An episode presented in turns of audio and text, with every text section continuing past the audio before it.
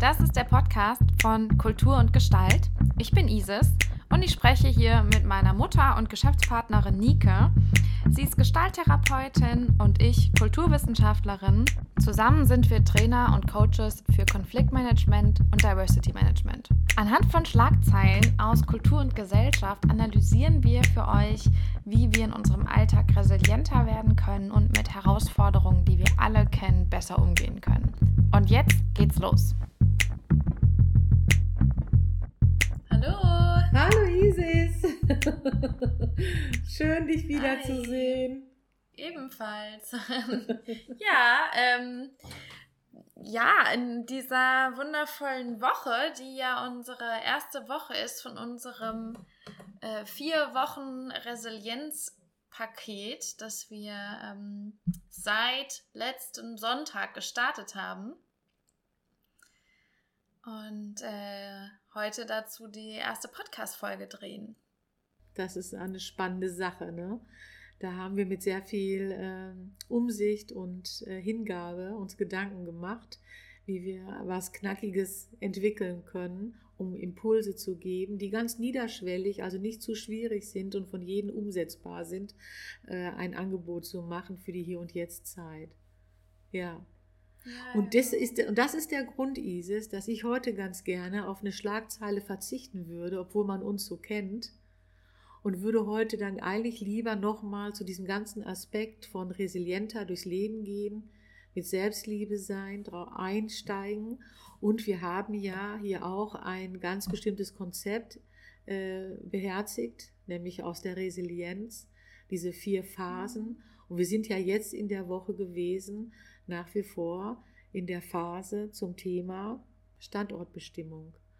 Und Standortbestimmung, ja. das ist ja wirklich jetzt mal ein ganz wichtiger Kontext. Und da würde ich ganz gerne mit dir heute sein. Hast du Lust? Ja, genau. Lass uns das machen. Super, finde ich gut.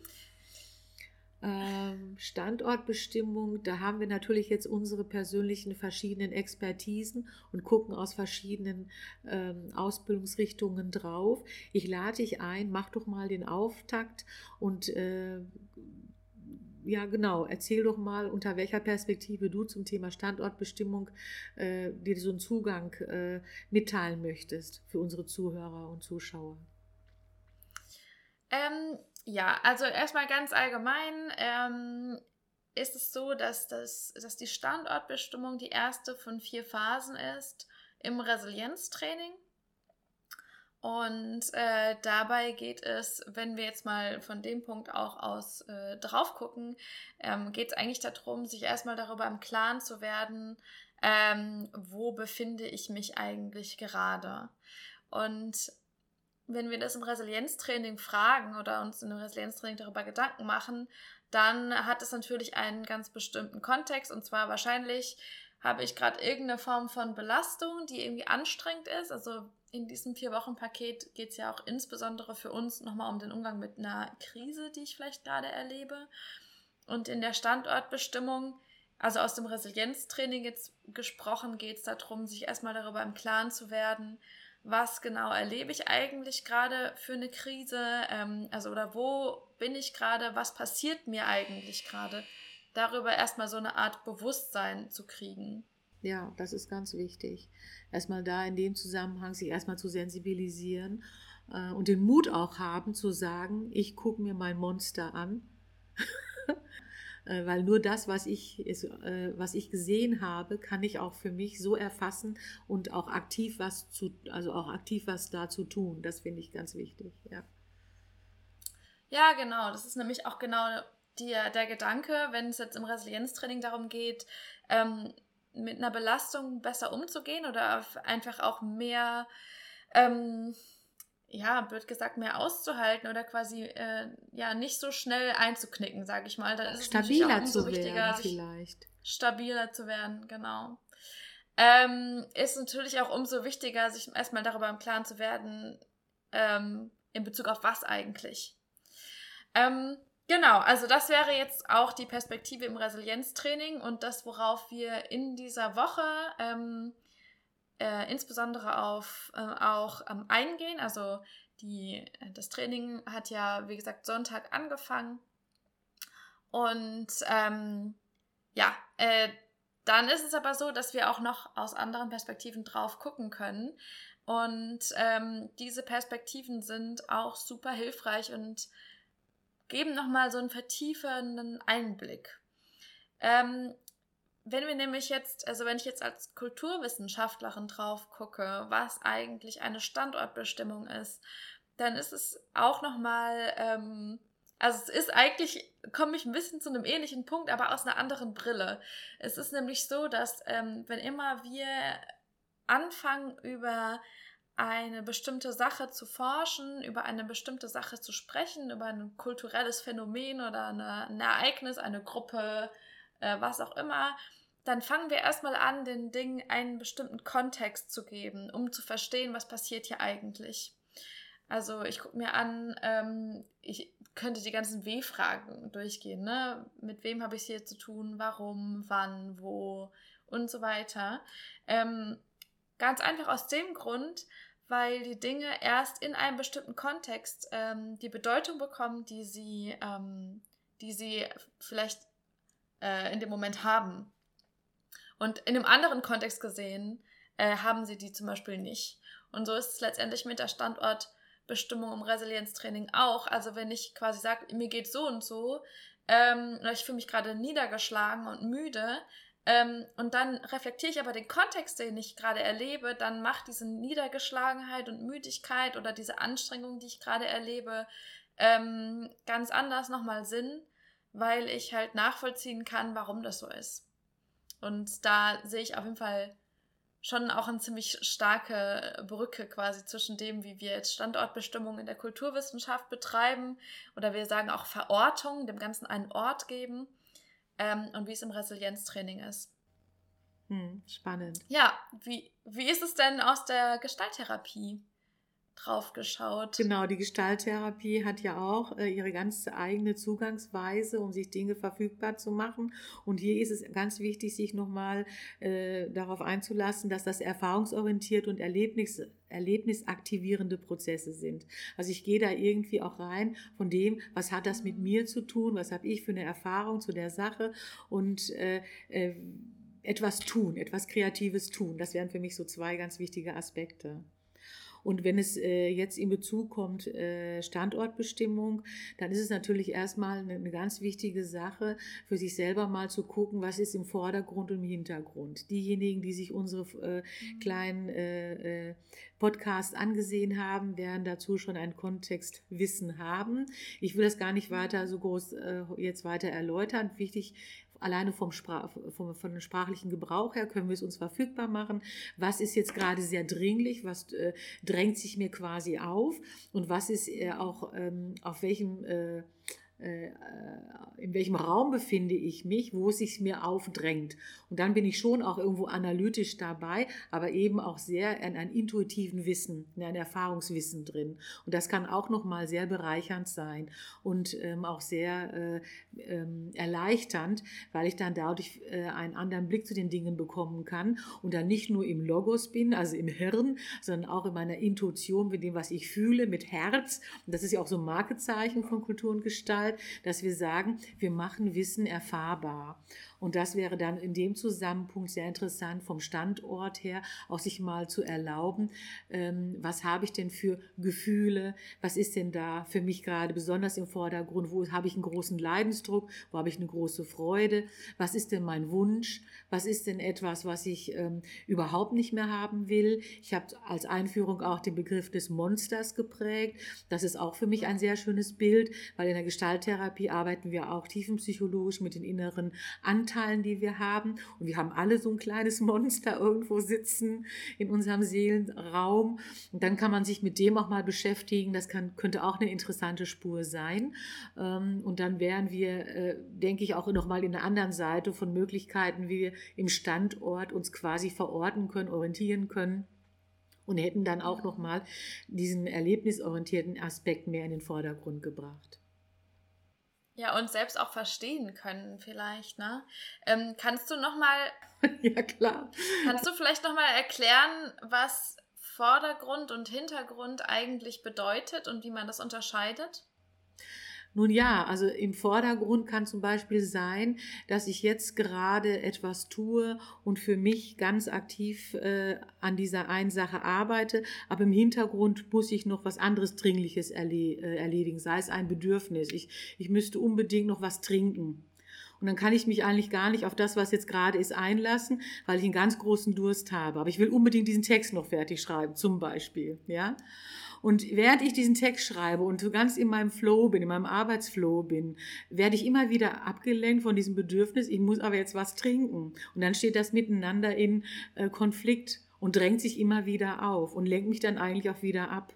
Eine Lösungsstrategie wäre dann eben zu sagen, hey, Moment mal, ich mache mir vielleicht eine kurze Notiz, damit meine genialen Gedanken sich nicht verflüchtigen, hol mir jetzt mal ganz schnell was zu trinken, trink dann auch was und kann mich dann wieder mit voller Energie auf das Eigentliche einlassen, was ich gerne haben möchte, was ich im Vordergrund habe, nämlich ich möchte ganz gerne vielleicht einen Bericht erstellen und den fertig machen.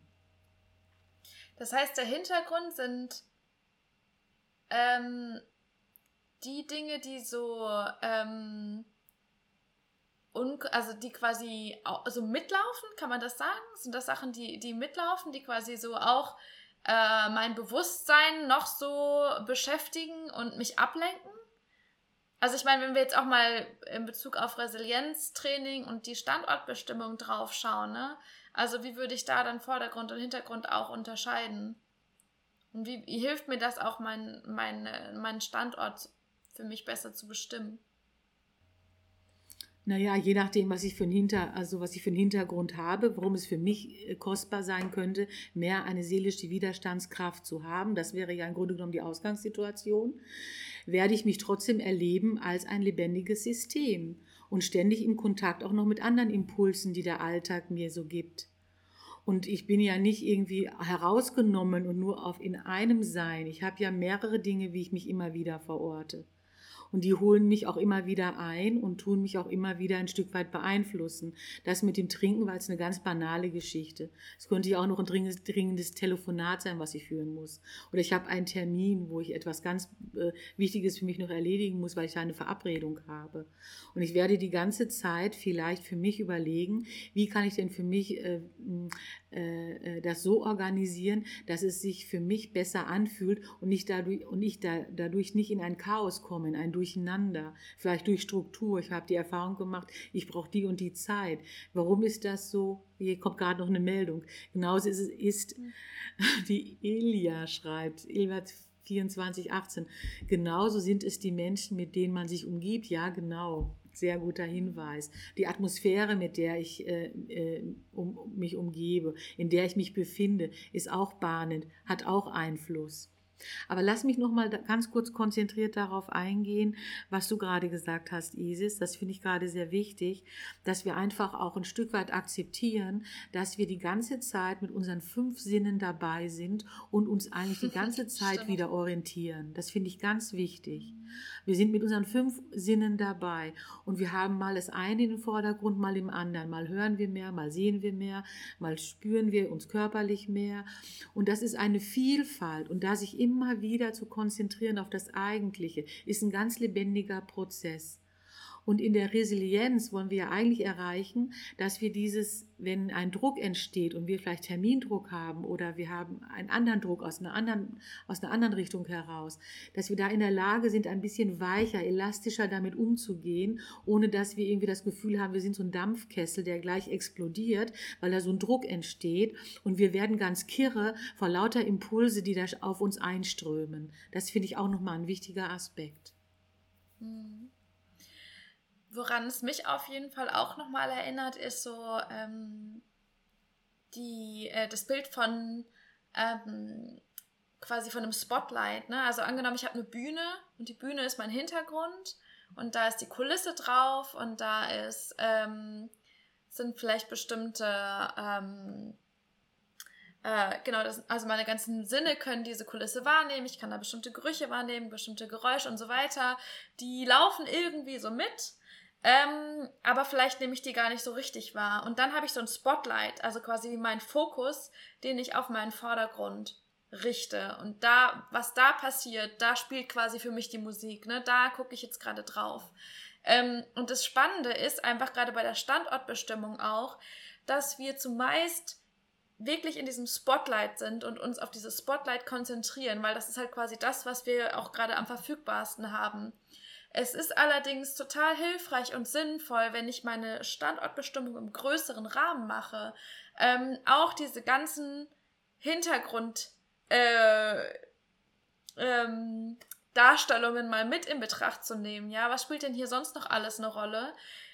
Weil das natürlich das Spotlight, worauf ich mich konzentriere, so wie ich das vorhin aus der Kulturwissenschaft gesagt habe, ähm, verändert. Also die Art und Weise, wie ich das bewerte, was ich jetzt gerade höre, sehe, rieche, schmecke und so weiter, was mir an Gedanken durch den Kopf geht, warum es mich belastet, warum mich genau diese Situation gerade so anstrengt äh, oder diese Situation gerade so entspannt oder oder oder das jetzt diese Bedeutung für mich hat, liegt an dem Hintergrund natürlich auch. Ne? Also quasi, wie verstehe ich, der Hintergrund gibt mir eine Möglichkeit, das, was vorne passiert, zu verstehen, dem einen Sinn zuzuschreiben um jetzt nochmal auch äh, bisschen mit der, äh, mit der Semantik noch dazu zu kommen. Äh, die Wissenschaft hatte so viele, viele schöne Bausteine für uns. Ähm, und das ist natürlich total spannend, weil wenn wir jetzt wirklich uns überlegen, was ist, was geht eigentlich gerade ab, ähm, dass wir eben den Blick nicht nur auf dieses Spotlight setzen, sondern auf den größeren Rahmen und dann das auch besser verstehen können, wie es zu dem kommen kann. Also ich glaube, das ist wirklich, würde ich auch sagen, so als Fazit zum Thema Standortbestimmung der wichtige, wichtige Punkt, zu verstehen, was geht eigentlich gerade ab auf der insgesamten Bühne, auf der ich gerade irgendwie unterwegs bin, inklusive dem Spotlight. Und wie kann das passieren, dass es sich so anfühlt? Also diese Mechanismen zu verstehen. Und das geht wirklich einher und äh, deswegen haben wir es nicht nur Resilienz genannt, sondern auch mit Selbstliebe. Es geht wirklich einher mit ja. dem Fokus auf mich selber. Denn wir sind in der Welt und haben unsere Welt und mit unserem Sein äh, sind wir in Kontakt mit der Welt. Also da zitiere ich sehr gerne die Laura Pearls. Kontakt findet an der Grenze statt. Also wie kann ich mich ja wahrnehmen im Kontakt mit den anderen so? Und das finde ich einfach mega ähm, kostbar, dass wir hier nochmal sensibilisieren können. Schau, es gibt so viele Möglichkeiten, dass du dir das für dich in irgendeiner Form äh, für dich so begreifbar machen kannst, dass du auch das Gefühl hast, ich kann es handhaben, dass du für dich das Gefühl hast, ich kann es schaffen, dass du für dich das Gefühl hast, ich begreife. Und da möchte ich gerne sensibilisieren, lasst euch nicht verwirren, ihr lieben Menschen, bleibt bei euch. Und da gibt es diesen heißen Tipp, den ich immer gerne wieder sage. Und zwar atme einfach mal tief ein und aus. Atemzug. Schnauf mal ein und schnauf mal aus. Und dann halt mal kurz inne. Und dann sei einfach noch mal aufmerksam. Was passiert denn hier gerade? Was ist denn hier gerade? Was habe ich denn zu tun? Was ist mir wichtig? Was lenkt mich ab? Was ist gerade anstrengend? Was kann ich, so wie ich mich kenne, für mich tun, damit ich das gut schaffe? Und ich kenne da wunderbare, wunderbare Geschichten von wunderbaren vielen Menschen. Ich meine, ich liebe die Menschen. Ich, ich kenne eigentlich nur wunderbare Menschen. Und die haben alle, jeder, jeder für sich hat seinen ganz eigenwilligen, eigenen Zugang dazu die Dinge dann für sich auch in Lösung zu bringen. Und das, was wir machen, ist nur zu sagen, schau, das sind so Techniken, die kannst du jetzt anwenden. Schau mal, ob das was für dich ist. Und das ist einfach wunderbar. Ja. Ja, ich finde, damit hast du es eigentlich auch nochmal ganz gut auf den Punkt gebracht. Also ich würde sagen, diese erste Woche, die ähm, wir in diesem vier Wochen Resilienzpaket ähm, in unserer Facebook-Gruppe gerade ähm, durchführen, hat wirklich ganz arg viel zu tun mit dem Thema Beobachten.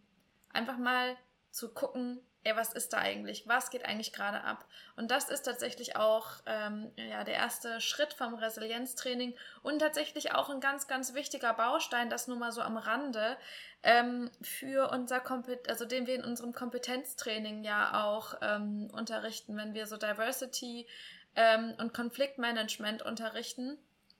Ähm, weil dieses Beobachten, also eine gute Beobachtungsgabe einfach ähm, ja schon einfach natürlich die halbe Miete ist, wenn ich dann ein bestimmtes Anliegen umsetzen möchte. Ähm, Ach so, da, darf ich da noch was dazufügen? Das wäre mir gerade sehr wichtig, Isis. Und zwar dieses Beobachten ja. ohne zu bewerten. Das wäre mir ganz kostbar.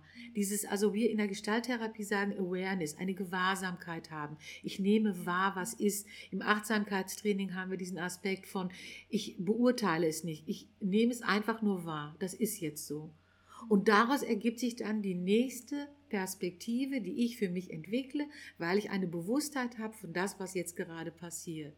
Und da sind wir wirklich genial und ich möchte wirklich ermutigen, dass wir uns da sogar selber überraschen können. Das ist herrlich. Also wenn wir diese Offenheit haben, kriegen wir aus uns selber heraus oft auch Strategien, Ideen und Impulse, die uns einfach gut tun. Und das ist wunderbar. Ja, und an der Stelle werden wir dann auch nächste Woche weitermachen, wenn wir in die zweite Resilienzphase übergehen. Ähm, da wird es sich um das Thema Entlastung drehen. Also wie kann ich denn, wenn ich erstmal festgestellt habe, was eigentlich gerade passiert, ähm, auch wieder Kräfte mobilisieren, um, äh, um das halt anzugehen, was ich mir jetzt ähm, da als nächstes dann vornehmen werde.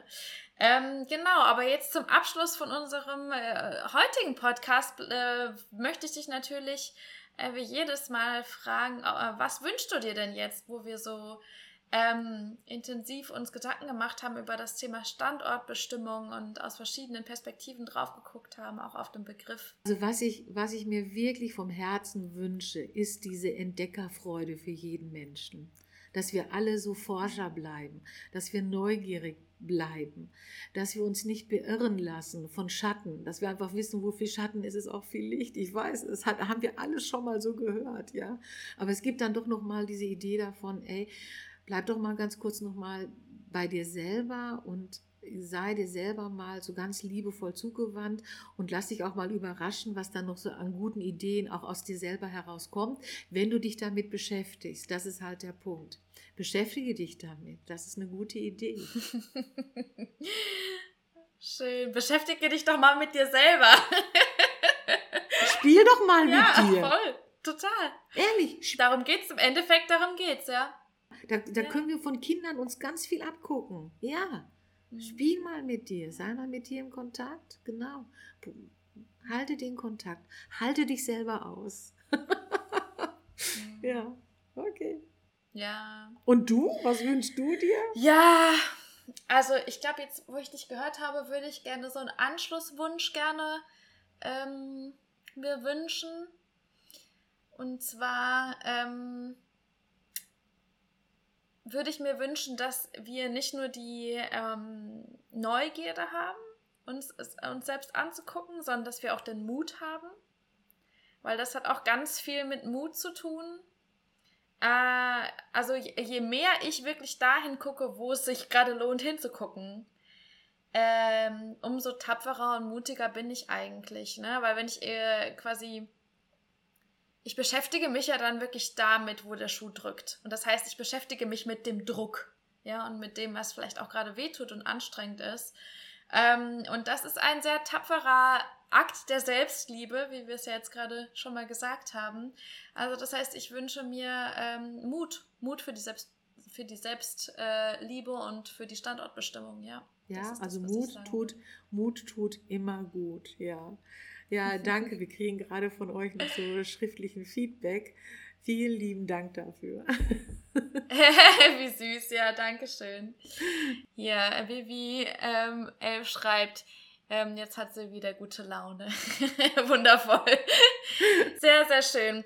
Ähm, ich würde äh, gerne, also wir, wir ähm, geben euch am Ende ja immer noch eine Aufgabe mit. Wir haben diese Woche super viele Aufgaben für euch und ich würde euch wirklich ans Herz legen. Du sprichst mir aus dem Herzen.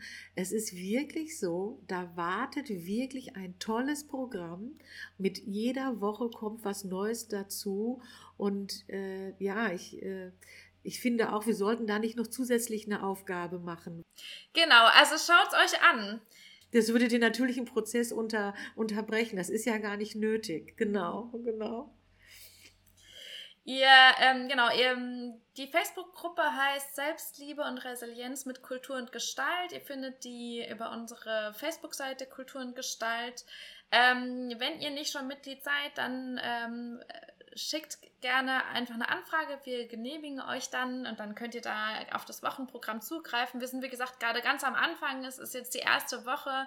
Drei Wochen kommen noch und äh, wir freuen uns total, euch auf diese Reise zu begleiten. Hoffen, dass ihr resilienter werdet. Es ist ähm, äh, ja eine eine, eine, eine, uns ein Anliegen. Also gerade zum, zum Thema Krise, ich glaube, da ist einfach gerade auch Bedarf. Äh, genau. Ansonsten sind wir wieder hier nächste Woche um 15 Uhr ähm, live auf Instagram. Ähm, den Podcast den Podcast findet ihr auch auf unserer Website www.kultur-und-gestalt.de und auf äh, Spotify sind wir auch. Und nächste Woche geht es mit der Entlastung weiter. Dann werden wir uns miteinander entspannen und zu unseren Kräften finden. Wundervoll. und hat mir mega Spaß gemacht, Isis. Danke für das tolle Gespräch. Vielen lieben Dank. Nächsten genau. Mittwoch, also ein kleines Knoten in, ins Handtuch machen oder ins Taschentuch. Wir freuen uns, wenn ihr wieder dabei seid. Habt einen ganz schönen Tag jetzt und bis zum nächsten Mal. Tschüss. Tschüss.